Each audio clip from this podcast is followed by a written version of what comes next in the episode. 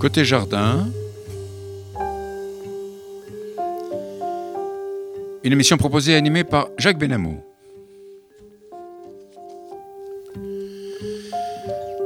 Notre ingénieur du son, Monsieur Daniel Tapia. Bonjour et bienvenue à nos auditeurs de Côté Jardin sur la radio RCJ 94.8 sur le bande FM et par internet à l'adresse radio-rcj.info. En cliquant sur le direct, vous pourrez également réécouter notre émission en podcast à l'adresse radio-rcj.info, un-côté jardin. Voilà. J'ai le grand plaisir d'accueillir aujourd'hui Stéphane Benamou, auteur, réalisateur et écrivain, à propos de son dernier film à l'occasion du 30e anniversaire de la disparition de Serge Gainsbourg, Gainsbourg, toute une vie, qui sera diffusé sur France 3 le 26 février prochain à 21h. Stéphane Benamou, bonjour. Bonjour. Vous êtes auteur-réalisateur de très nombreux films, essentiellement pour la télévision, sur plusieurs chaînes comme France 2, France 3, France 5, Arte, et la variété des thèmes que vous traitez est impressionnante. Euh, dans le... Excusez-moi. Dans le désordre, je citerai les titres suivants Guerre sur ordonnance, Une semaine d'enfer, Jean-Jacques Goldman au bout de ses rêves, Le goût du Louvre, Rachid en Russie, Les légendes de Johnny, Mireille d'Arc, La femme libre, Boris Vian, Un cœur qui battait trop fort, La guerre du numéro 5 où vous racontez la vie tumultueuse de Coco Chanel, collaboratrice des nazis pendant la Deuxième Guerre mondiale. L'école est à nous, comment Jean Zé révolutionna l'école et beaucoup d'autres réalisations, dont certains en cours de tournage ou de montage, notamment un film événement euh, qui sera diffusé sur France 2 le 11 mai prochain à l'occasion des 40 ans de l'accession au pouvoir de, François Mitterrand. Mais je n'oublie pas que vous êtes aussi écrivain et l'auteur d'un certain nombre d'ouvrages, auteur du Voyage imaginaire avec Shimon Peres, rien que ça, auteur de Aboitim, les mémoires de Baltique, le laboratoire de Mitterrand. C'était un secret à l'époque. Ah oui, c'est vrai, ça, c'était un secret, maintenant ça ne l'est plus. avec Patrick Girard. Avec Patrick Girard. Et vous êtes auteur d'une quinzaine d'ouvrages pour Hachette, bien sûr, et puis vous avez fait d'autres choses. Vous avez été conseiller éditorial de plusieurs maisons d'édition, euh, vous êtes éditeur du journal d'Andy Warhol.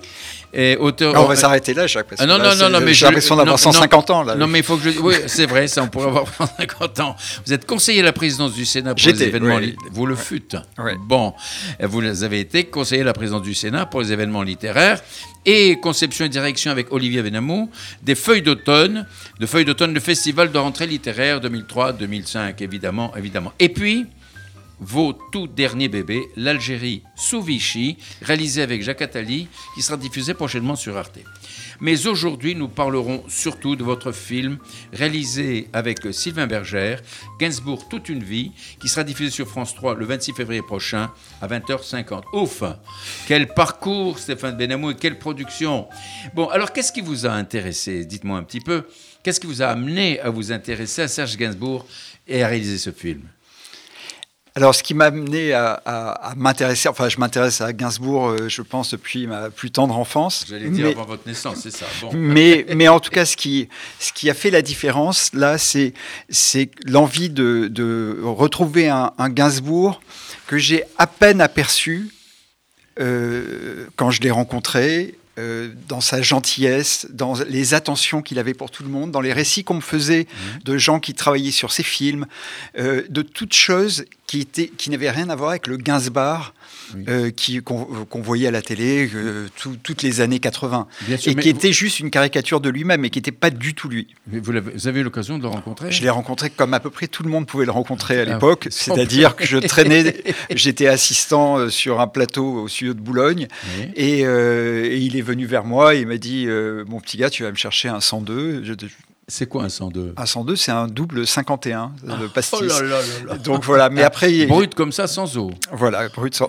mais, mais surtout, les attentions qu'il avait pour tout le monde quel que soit le poste, euh, voilà, qui. C'est extraordinaire. Euh, c'est extraordinaire. Alors, il, était comment, alors, si vous voulez au, fond, qui était cet homme-là? Parce qu'on le voit, etc., mais c'était un mystère. Alors, l'envie avec ce film, c'était de le retrouver tel qu'il était vraiment. Et tel qu'il était vraiment, c'est euh, c'est pour ça que le film a pu se faire essentiellement grâce à Jane Birkin et à Charlotte Gainsbourg, hmm. qui nous ont accompagnés pendant toute la préparation, qui après ont accepté de parler. C'est la première fois que Charlotte Gainsbourg a accepté de ne parler que de son père. son père. Et, euh, et c'était d'ailleurs très, très bouleversant et, très juste, très sensible, tout ce qu'elle a pu dire, et, qui confirmait les impressions qu'on avait sur euh, Serge Gainsbourg, c'est-à-dire que derrière tous ces masques, comme je le disais tout à l'heure, euh, c'était quelqu'un d'une extrême sensibilité, mmh. d'une très grande pudeur, et totalement, perpétuellement créatif. Alors, son prénom de naissance, elle n'était pas Serge, mhm. mais Lucien. Alors pourquoi a-t-il changé? Alors, il y a plusieurs explications. Oui, oui Alors, il trouvait que Lucien, ça faisait euh, coiffeur pour dames. Ah bon? Monsieur Lulu. Donc, euh, il, a voulu changer euh, Lucien et c'est arrivé en 58 quand il signe son premier contrat professionnel ou le premier enregistrement. c'est sous le nom de Serge Gainsbourg. Avant ça, c'est Lucien Ginsburg. Oui. Et, et puis Serge, alors plusieurs interprétations. Il y avait le côté russe de Serge qui lui plaisait, euh, ses, origines euh, russes euh, par ses parents. et, puis, et puis, on dit aussi qu'il il était extrêmement attaché à une personne qui a beaucoup compté dans sa vie, qui était le directeur d'une de, colonie de vacances, d'un centre aéré qui se trouvait près de Paris qui s'appelait Champfleur, où, était, où il a été moniteur pendant deux ans, ah bon? en 50-51, ah et qui, qui accueillait les enfants rescapés de la Shoah ou des orphelins euh, rescapés de la Shoah. C'est quand même formidable. Hein. Donc, euh, si je vous demande qui se cachait ce personnage, c'est la générosité incarnée. Oui, c'est un moment d'ailleurs quand il arrive à Champfleur où il a un contact avec les enfants, les, les enfants à qui on a pu parler pour ce film, qui ne sont pas dans le film, mais qui sont très grands aujourd'hui, on dit c'était un animateur incroyable, d'une douceur, d'une et il a, il a écrit ses premières chansons là-bas. Ah oui, c'est fantastique. Alors, euh, parlons un peu de son enfance, l'enfance de Gainsbourg. Son père était pianiste et lui voulait être artiste peintre. Alors, comment est-il arrivé à la musique? Comment a-t-il franchi le pas, on va dire? Alors, son père était pianiste effectivement d'orchestre de, jazz, mais quand il rentrait à la maison, euh, il jouait Rachmaninoff, Scriabine. Le père. Euh, le père. Il faisait ses exercices. Il faisait ses exercices et, il, euh, et pour lui, l'éducation classique oui. passait par la musique et l'apprentissage aussi de la peinture. Et il tenait absolument à ce que son fils en fasse, de même. En, face de même et soit extrêmement rigoureux. C'est un père auquel leur relation est bouleversante parce que euh, il, était, Serge Gainsbourg était extrêmement attaché à son père et en même temps c'était un père très dur. Charlotte le confirme, un, père qui était intransigeant avec lui. Il était beaucoup moins intransigeant avec la sœur jumelle de Serge Gainsbourg, eh Liliane, ou avec sa grande sœur euh, Jacqueline. Mhm. mais, mais avec lui, il était d'une exigence dingue et il avait très peur de ce parce père. parce qu'il se retrouvait peut-être dans son fils. Il avait envie que son fils réussisse. Lui, il était pianiste de jazz et il voulait que son fils devienne un grand peintre. Et, il a inscrit à l'Académie de peinture, et il, il est allé à l'Académie de Montmartre de peinture sous l'occupation. C'est-à-dire que euh, ce petit garçon qui avait l'étoile jaune. Il avait l'étoile jaune. Il avait l'étoile jaune. pendant la guerre. Il a porté pendant la guerre. Euh, la mère de Serge Gainsbourg raconte euh, que qu'elle en a voulu à, à son mari d'être allé comme un bon citoyen français chercher cinq étoiles jaunes oh pour le pour les trois enfants, les parents et, et, euh, et, elle a dit non, on ne devait pas faire ce jeu-là. Il aurait fallu qu'on se cache ou qu'on parte, mais pas, mais elle euh, donc Serge a porté l'étoile jaune, mais il allait quand même à, cette académie de, peinture avec l'étoile jaune et il, arrivait, il est arrivé un jour où il s'est retrouvé à côté d'un officier allemand mhm. qui venait prendre des cours de peinture. Ah oui. Et, euh, et il dit c'était un endroit, c'était une sorte de no man's land. C'est-à-dire j'étais le juif avec l'étoile jaune. Oui. Et il y avait à côté un officier allemand qui faisait pas attention à mon étoile jaune, qui prenait son cours de peinture. Et là, c'était une sorte de pause dans l'horreur qu'il vivait tous les jours, le temps de, de, de ce cours. Ah, c'est fou, quoi. C'est fou. Ça dépasse l'imagination. Il a été enfant caché après, évidemment, quand les parents sont partis dans la région de Limoges. Bien sûr. Alors, au début, euh, euh, Gainsbourg disait euh, J'avais un mépris pour la chanson. Il y a trop de déchets où on cherche trop à plaire. Mmh. Et alors là, il a franchi le pas pour la, pour la chanson. Et pourtant, il est passé de la peinture à la musique à l'incitation de son père. Oui, à l'incitation de son père et aussi euh, par la force des choses. C'est-à-dire qu'il il fallait qu'il gagne un petit peu de sous. Oui, c'est pas avec la pas peinture. avec la peinture qu'il pouvait en gagner à ce moment-là. il, il, avait euh, du talent et comme il l'a dit lui-même, il a reconnu, il lui manquait peut-être une du, le génie de la peinture. Il a eu son génie ailleurs. Et euh, en tout cas, il suivait plusieurs mouvements. Il a, il a souvent dit qu'il était passé par toutes les, tous les mouvements euh, picturaux euh, de- du 20e Oui. pour finalement dire qu'il avait peut-être pas grand-chose à apporter d'original. À la, à la mu- à la peinture. Et À la alors à la musique, alors avec son Alors- père, comment ça se passait? Alors, comment ça se passait? Est-ce qu'il jouait avec son père? Est-ce que comment ça se passait? Alors non, il, il a appris grâce à la rigueur de son père. Il, est- piano. il a appris le piano, mais il a commencé avec la guitare. Ah oui. Il allait, comme ça se faisait beaucoup à, à cette époque-là, euh, place, euh, euh, place Pigalle. Oui.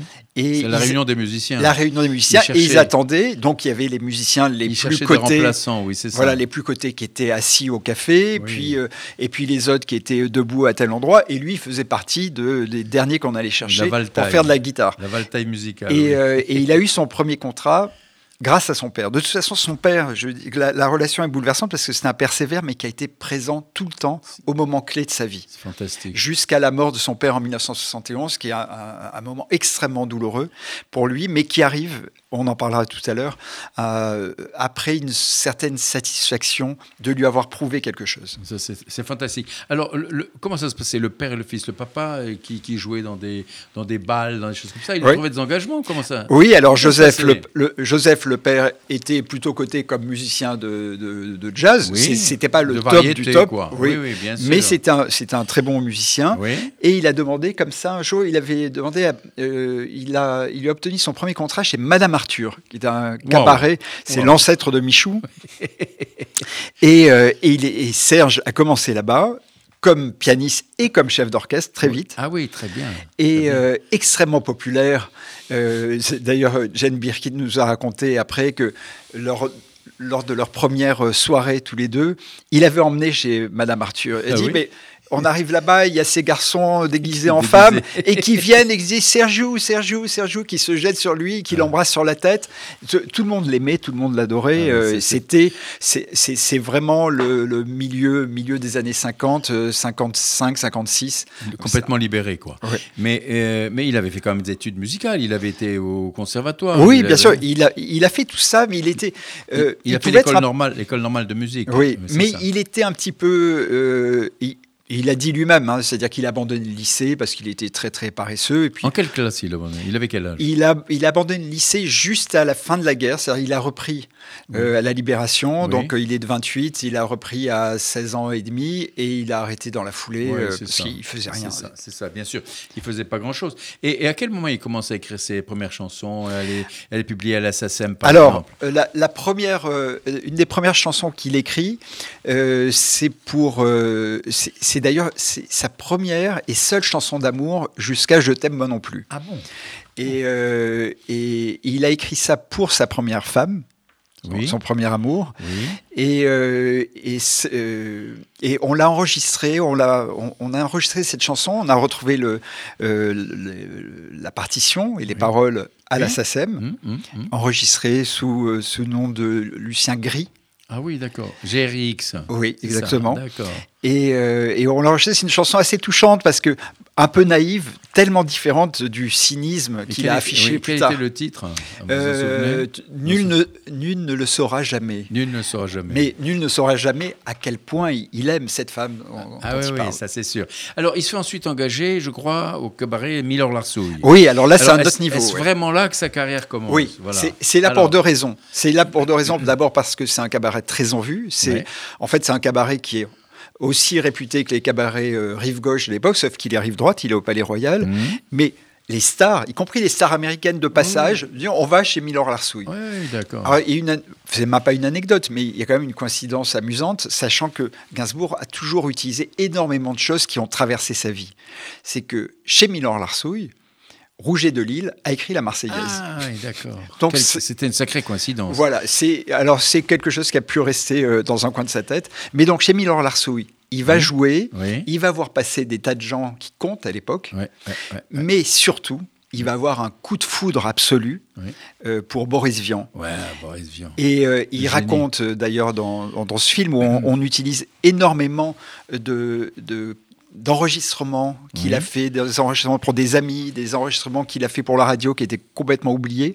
Parce qu'on a euh, quand même l'idée générale de ce film, c'est de montrer un Gainsbourg intime Bien sûr. qui quelquefois nous chuchote presque les choses, mais euh, qui nous dit autre chose que voilà ces, ces petites provocations, enfin ces petites ces provocations des derniers temps qui qui euh, ont, ont- ont- ont un peu masqué ce, ce, ce personnage si attachant.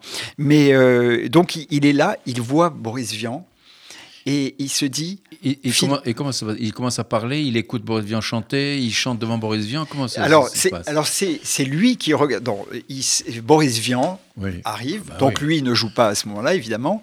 Et, et il est totalement fasciné parce qu'il se dit, cet art, ça c'est un grand truc de sa vie, de dire art, mano- art majeur, art mineur, etc. Bien sûr, bien sûr. Euh, mais il dit, finalement, on peut faire quelque chose de très très bien, de très artistique avec la chanson. Et ça, il le voyait pas avant.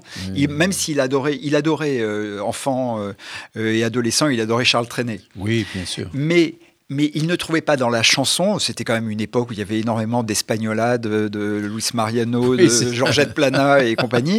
Et donc lui, il Toute la est, série, là. voilà, il est, il est très très étranger à ça. Et il va réussir, mais ça, ça ouvre sur ce qu'il fera beaucoup plus tard, finalement à trouver une voix qui n'existe. Il crée sa propre voix dans la chanson française. C'est-à-dire que euh, même plus tard, on aura, par exemple, on aura d'un côté la chanson rive gauche, comme on disait, les chanteurs ça, à texte, Tout à fait, tout à fait. euh, chanteur à texte et à guitare, et, euh, et de l'autre côté, on avait les yéyés.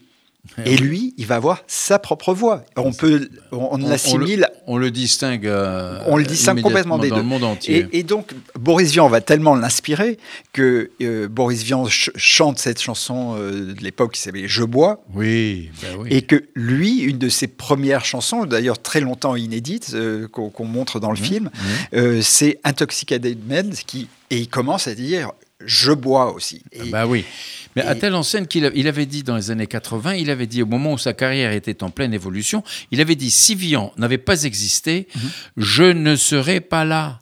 Je crois que je viens en direct, et comme ça, c'était ses premières- de Vian. J'arrive en direct de Vian. Oui, bah, quand, quand on écoute euh, de, de toute façon ses, premières chansons, en particulier euh, euh, Le Poinçonneur des Lilas, Oui. c'est complètement dans l'esprit Ah de bah. Vian quand il fait la complainte des arts ménagers, ou quand on, on est une chanson d'époque Oui. sur ou qui raconte une histoire, où on est au plus, pro, au plus près d'un personnage, et ça, c'est il, le- il le tient de Vian. C'est Et extraordinaire. d'ailleurs, Vian a fait son, le- un des derniers articles de, de Vian, c'est dire, euh, c'est sur Serge Gainsbourg. Le Ah bon premier article publié sur Vian et un Oui. des derniers écrit par Vian, Oui. sur euh, Gainsbourg, pardon, Oui, oui. c'est euh, c'est dire bande de, je sais pas si bande de cons, mais pas loin de ça. Il dit euh, allez acheter tout de suite le disque de Serge Gainsbourg. Ah, C'est-à-dire quel- que Vian avait reconnu euh, en lui le, le euh, talent et le génie de Gainsbourg. Mais quelle, quelle publicité alors.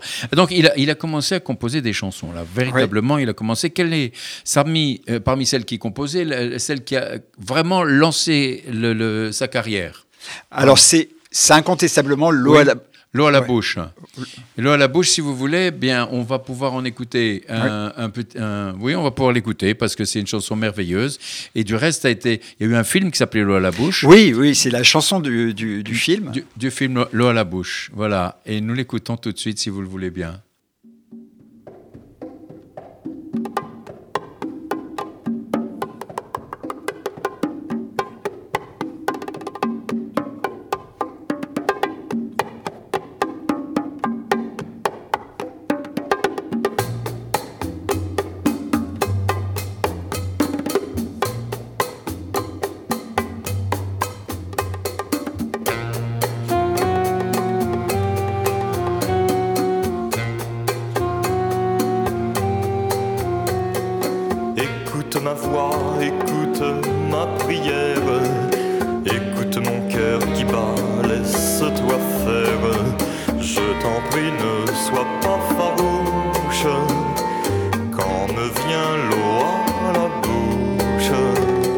Je te veux confiante, je te sens captive, je te veux docile, je te sens craintive. Je t'en prie, ne sois pas farouche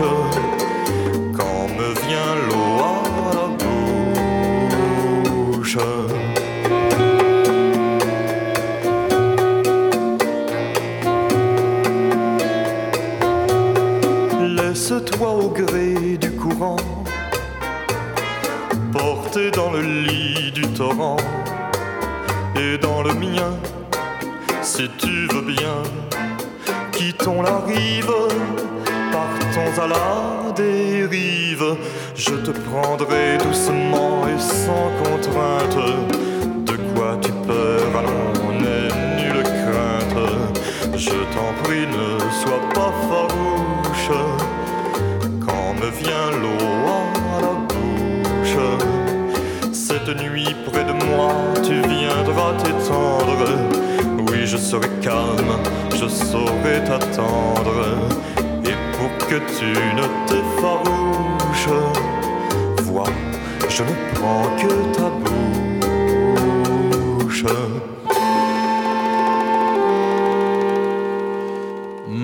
L'eau à la bouche, Serge Gainsbourg, vous êtes à l'écoute de RCJ 94.8 sur la bande FM également euh, par internet à la- à l'adresse radio-rcj.info euh, côté jardin.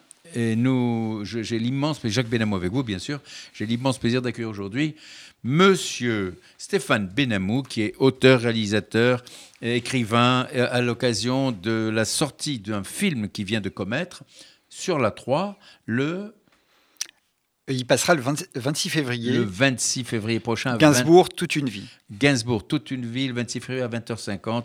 Et il faut le voir. Alors, donc, l'eau à la bouche, c'est cette chanson merveilleuse qu'il avait écrite. Alors, est-ce que vous avez quelques indications? Comment il, comment il s'est mis à écrire ça euh, Alors, il- est euh, là, c- ça correspondait, c'était le- le- la chanson d'un film, d'un Oui. film de Jacques Doniol Valcroze.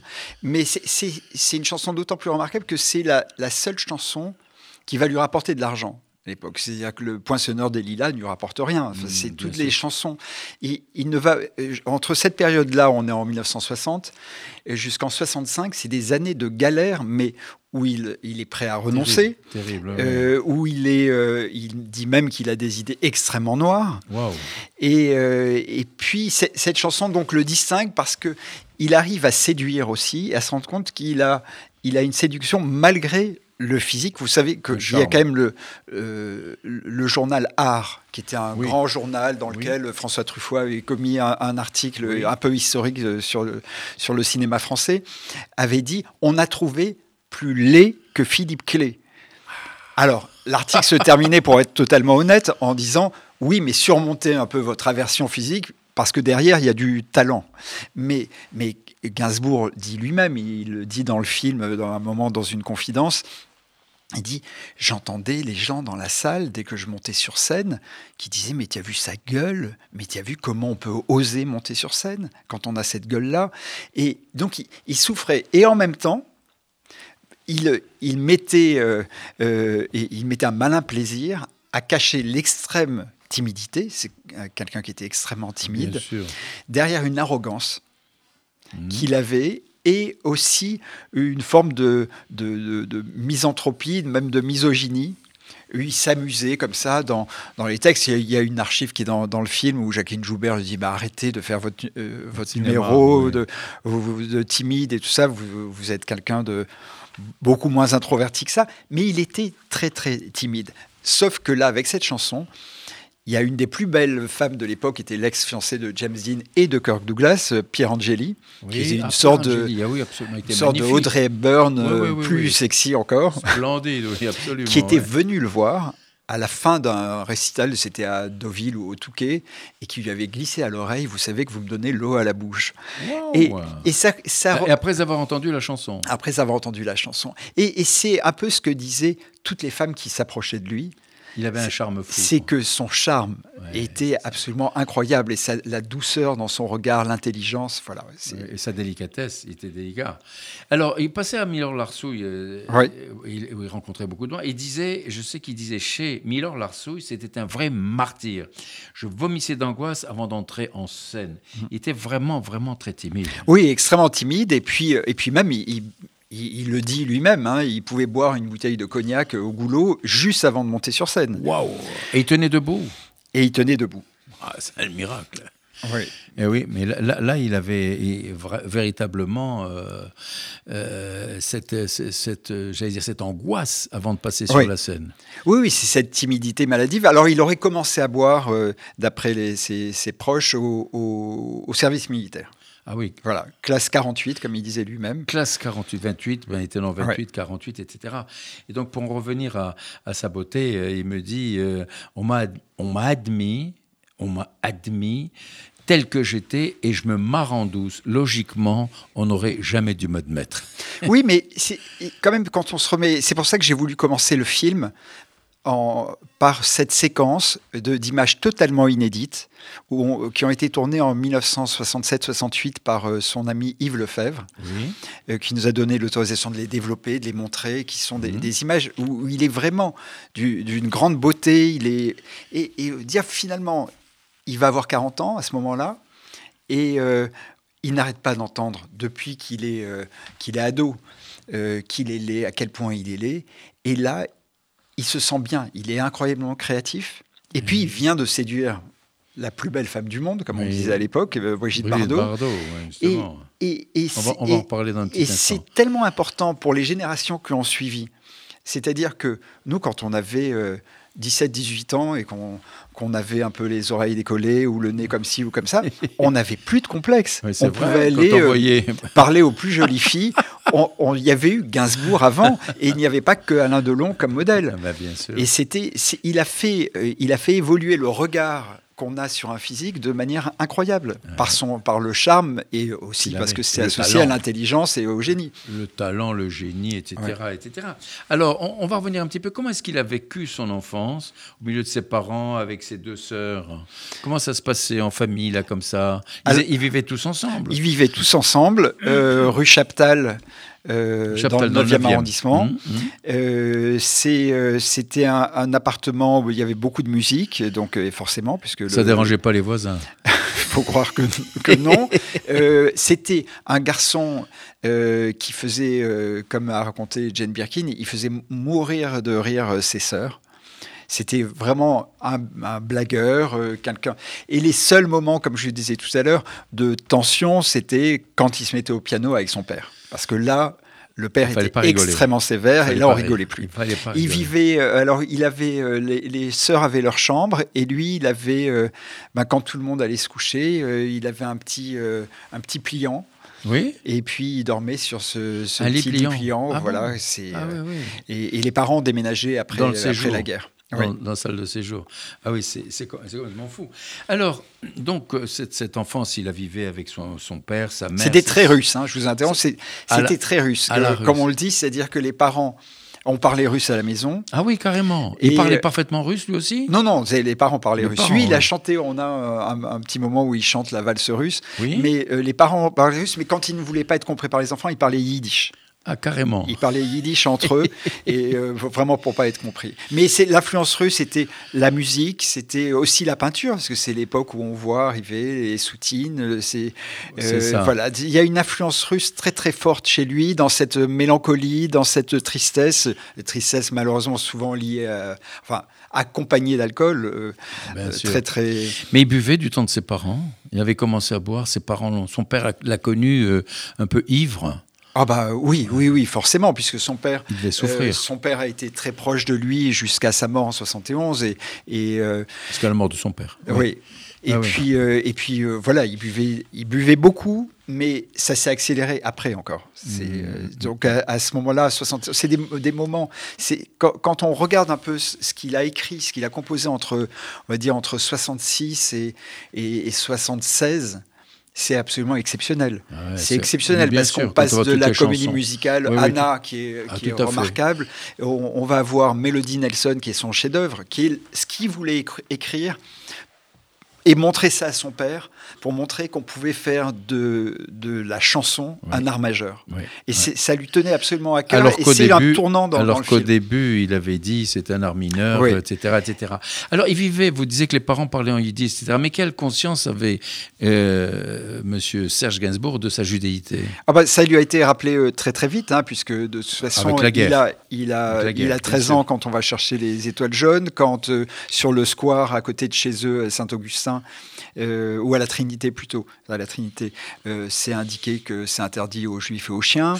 Euh, donc il, a, il a cette conscience-là. C'est une conscience qu'il rappellera plus tard, quand en 75 il fait cet album très très provocateur euh, qui s'appelait Rock Around the Bunker Ah oui. et qui Ah a oui, un oui. album dans lequel il y a Nazi Rock qui, est, euh, parle des nazis euh, façon les damnés de Visconti, c'est-à-dire que Oui, oui, oui. des- dégénérés euh, de et il moque tout ça, il, il s'attaque, on n'en parle pas du tout à ce moment-là, mais dans ce- cet album, il s'attaque à Darquier de Pellepoix, Ah, le commissaire Le général aux questions, questions juives, euh, qui, euh, qui fera parler de lui seulement deux ou trois ans plus tard. Et, et Serge Gainsbourg dit à la sortie de l'album, moi je sais où il se, cache, il se cache en Espagne et je suis, euh, je suis assez bon tireur. À l'armée j'étais un bon tireur et je pourrais un jour lui faire la peau. Donc c'est quelqu'un qui a, qui a ça ancré en lui et il parle, il parle effectivement de cette étoile jaune qui- qu'il a portée. Et euh, il n'en faisait pas tellement état quand même de sa judaïté.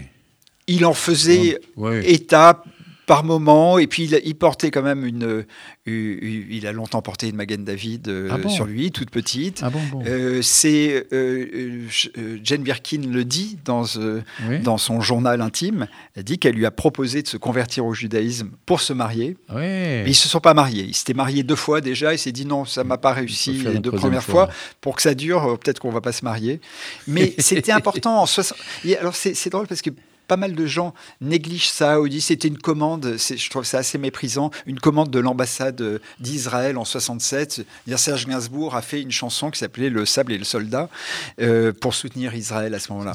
D'abord, on ne passe pas des commandes comme ça. C'est pas une ambassade. La façon de le évident. raconter est, est assez choquante. Mais il, il n'en reste pas moins qu'il a fait cette chanson et que cette chanson lui a tenu à cœur de soutenir l'État d'Israël à des moments les plus difficiles de son histoire. Ouais, en fait, il, il s'est jamais dédié quoi de ça. Il s'est jamais, absolument jamais, et, euh, et il le redit quelquefois pour plaisanter, qu'il accuse les gens, mais, mais quand il va être extrêmement, euh, énormément attaqué au moment de, de la Marseillaise, ça. où euh, Ah Michel oui, Droit. Oui, oui. va commettre ses, éditos, euh, ses éditoriaux, mais infects, Ah oui, où oui, on Michel dit- Droit, c'est une où il accuse Serge Gainsbourg de nuire à son peuple. À ce dit, point. ce- ne vous étonnez pas, c'est quand même c'est c'est des choses qui sont écrites. Ne vous étonnez pas qu'il y ait ensuite des- une vague d'antisémitisme. Donc tout ça. Et Serge Gainsbourg, il va dire quoi? Il va dire finalement, qu'est-ce qu'on me reproche?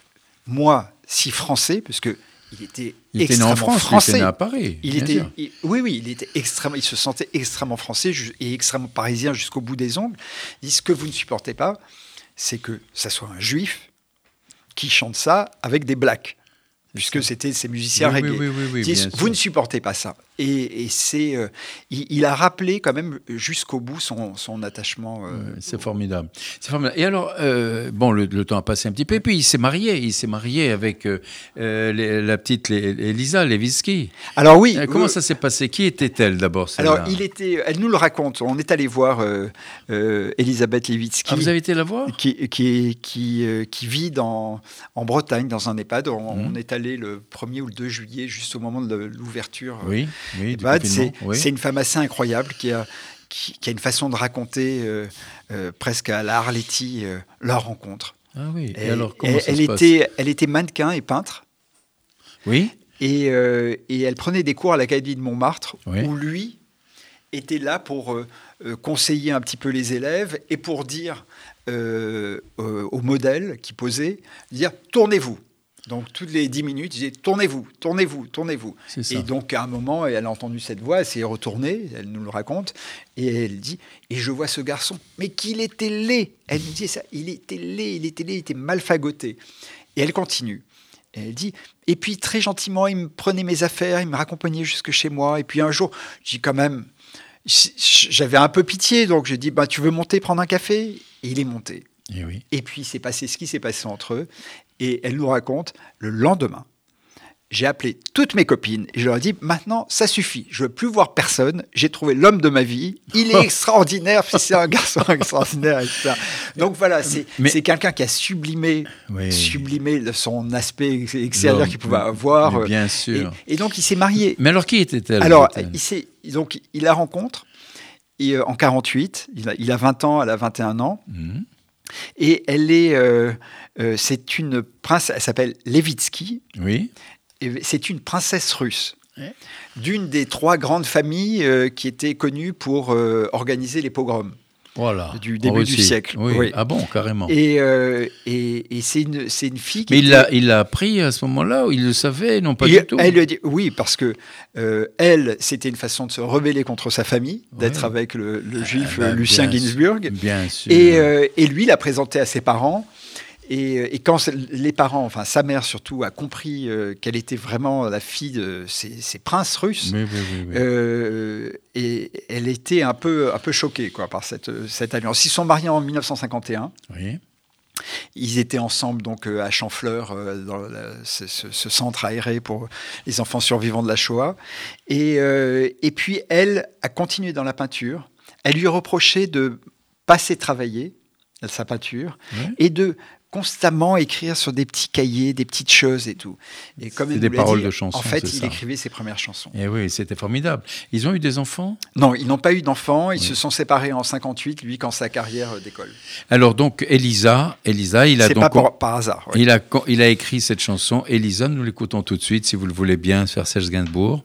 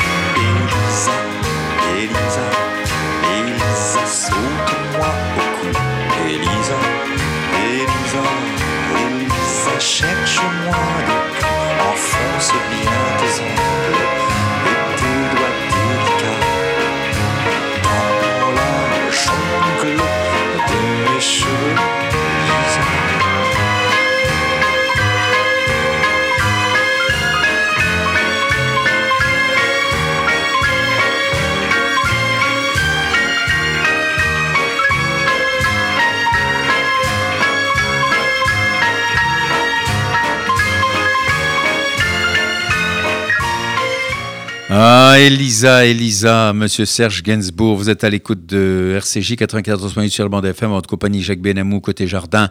J'ai l'immense plaisir d'accueillir aujourd'hui Stéphane Benamou, qui est auteur, réalisateur, écrivain, et qui a commis un film absolument magnifique, en tout cas, je l'ai vu, et qui sera diffusé sur la 3 le, le 26 euh, euh, Février. à 20h50, Ouais. euh, où il raconte l'histoire de, de Serge Gainsbourg, sa vie, une vie, Serge Gainsbourg.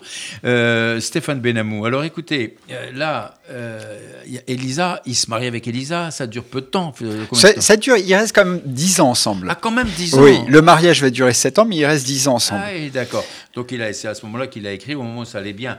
Et puis, et puis ensuite, bon, il divorce bien sûr, et puis il se marie une deuxième fois. Oui. Bon, c'était infidèle quoi, avec Béatrice, dont il a deux enfants, Natacha et Paul. Alors pourquoi il n'en parle jamais de ces deux enfants Ah, C'était un mariage particulier. Dès la sortie de la mairie, il se marie en 64 avec Béatrice Pancrazi. Oui, Pancrazi, oui. Et euh, dès la sortie de la mairie, il y a une, euh, une femme qui l'a repéré, qui l'a reconnu et tout ça, qui vient vers lui. Et, euh, et Béatrice, la jeune mariée, lui fait une scène d'anthologie.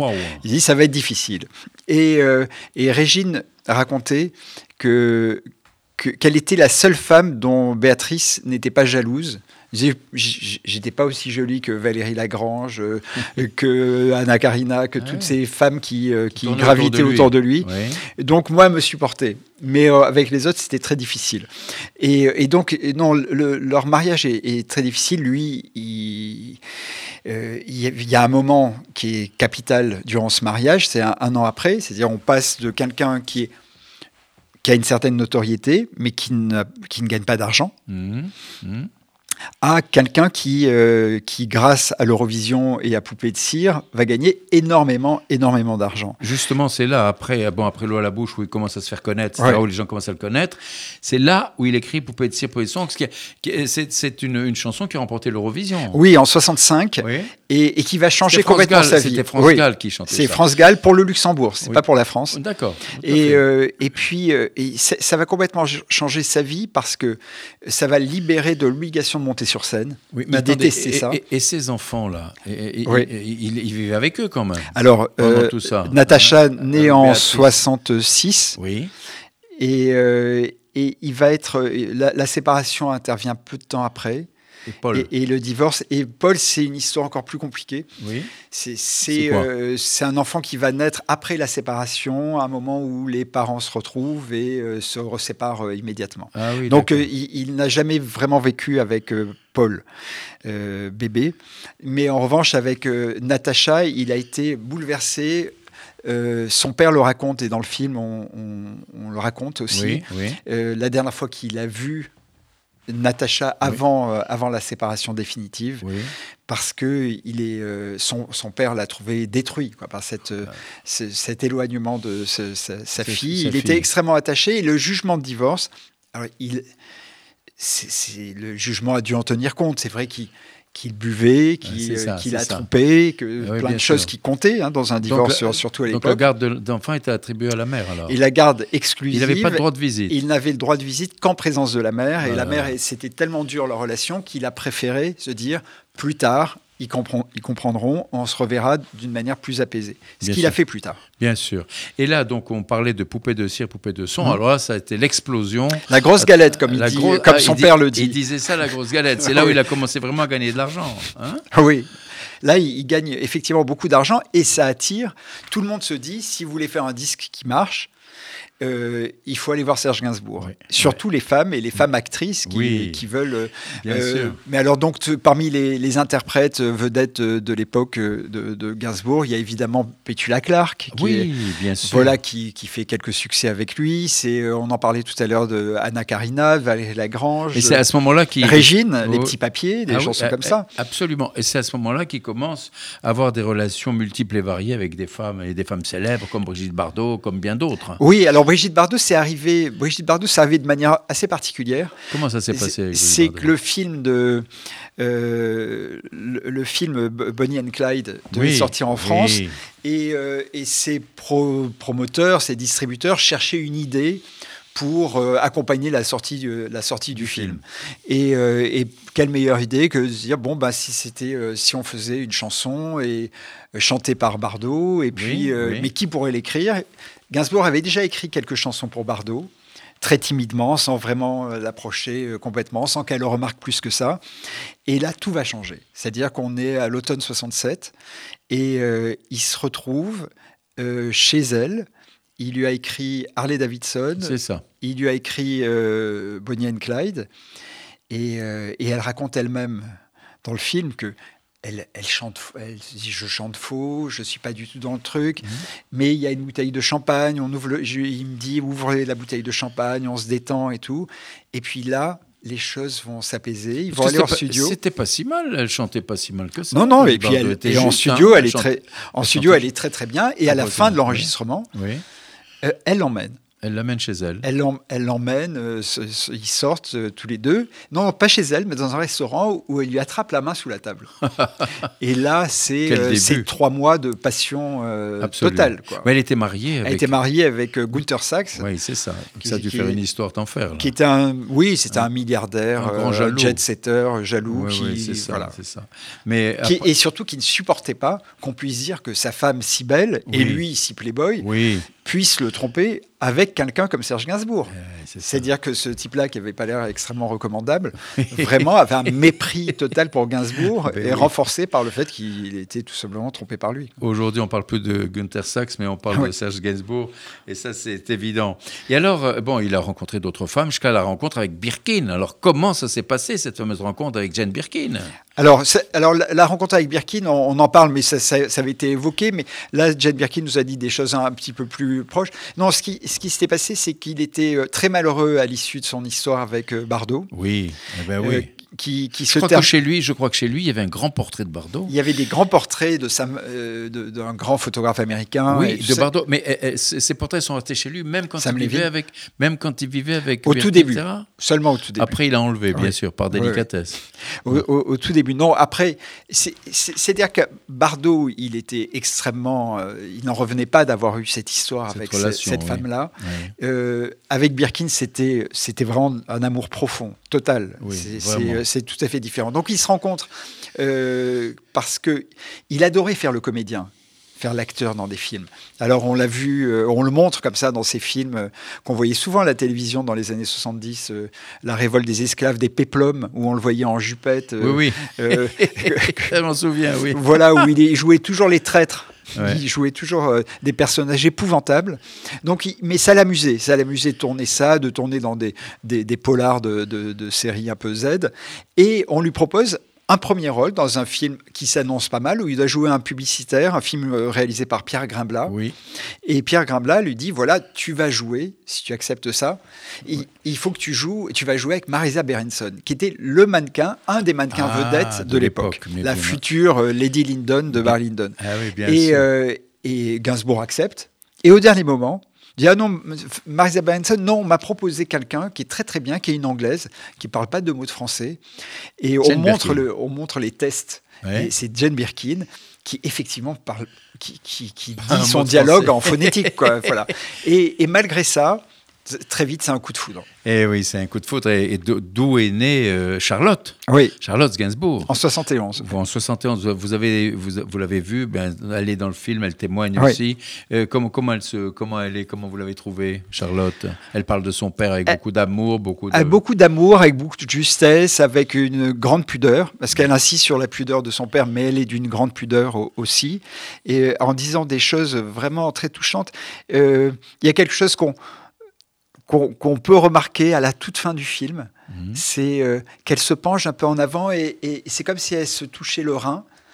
Et, euh, et en fait, euh, elle passe sa main comme ça dans, dans le dos. C'est qu'en en fait, elle veut absolument enlever vite le micro à chef Ah. avant de risquer de pleurer. Après oui, ce qu'elle a dit dans le film. Et c'est, ce, ce geste qu'elle a, cette pudeur est extrêmement touchante. Et, et, euh, voilà, donc le, le film se termine quasiment là-dessus parce que on, veut rester sur ce moment suspendu de, de ouais. grand euh, amour filial. Mais c'est c'est vraiment, c'est vraiment très émouvant.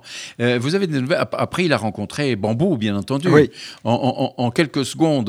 En quelques qui était- secondes. qui était Bah, Bambou alors, c'est, il, suicide, comme il- ça a Oh, été dit, le- oui. son couple avec, euh, euh, à force de boire, de sortir, Ouais, tout avec ça. Birkin, avec, euh, Birkin, il, il s'en relèvera pas, enfin il restera toujours très attaché, mais il a été aussi très attaché à Bambou, quoi qu'on qu'on en ait dit. Il a rencontré. dans Il a rencontré, alors on dit un peu rapidement, il a rencontré dans une boîte de nuit. Non, elle n'était pas en train de traîner dans une boîte de nuit.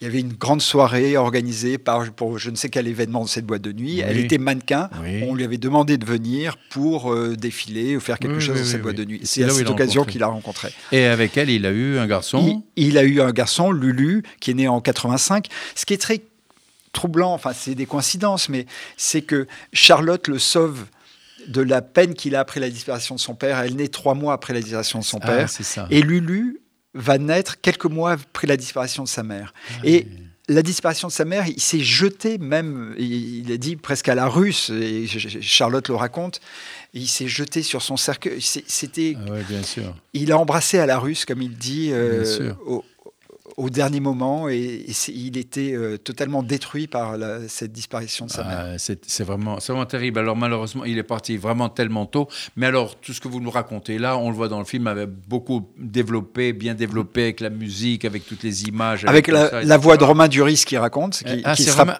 ah, Romain Duris qui raconte qui sera plus efficace que la mienne. Oh, mais non, mais non, la vôtre est parfaite. Qu'est-ce que vous me racontez là? Et, Où est-ce qu'il a fini ses jours finalement? Il, est, il a passé une partie de l'hiver 80-81. Oui. Euh, il a passé à Saint-Pierre-sous-Vézelay, à côté de Vézelay. Oui, à côté. Oui. Euh, où d'ailleurs, à quasiment à la même époque, il y a Rostropovitch qui allait euh, enregistrer ses suites pour violoncelle de Bach. Il était là-bas chez Marc Menot, qui vient de disparaître, et il était pris un peu en charge par tout le monde. il était très affaibli, il avait une canne. Mais il est parti, en, il, est parti en 91. Il est parti en 91, oui. J'ai dit 80, pardon. c'est oui, 90, l'hiver 90-91. Et, il est parti. Il a fait un dernier voyage au Barbade avec, ah euh, avec Charlotte. Et elle s'est rendue compte là-bas qu'il était très très malade, c'est-à-dire qu'un médecin est venu parce qu'il a fait, il a eu un malaise. Il dit, vous savez que votre père a un, cancer. Il est mal. Ah et euh, elle ne savait pas. Ah là. Et, alors comment, comment, comment, si vous voulez, euh, ces enfants et notamment Charlotte vivent aujourd'hui le souvenir de Gainsbourg? Charlotte, Lulu, tout ça.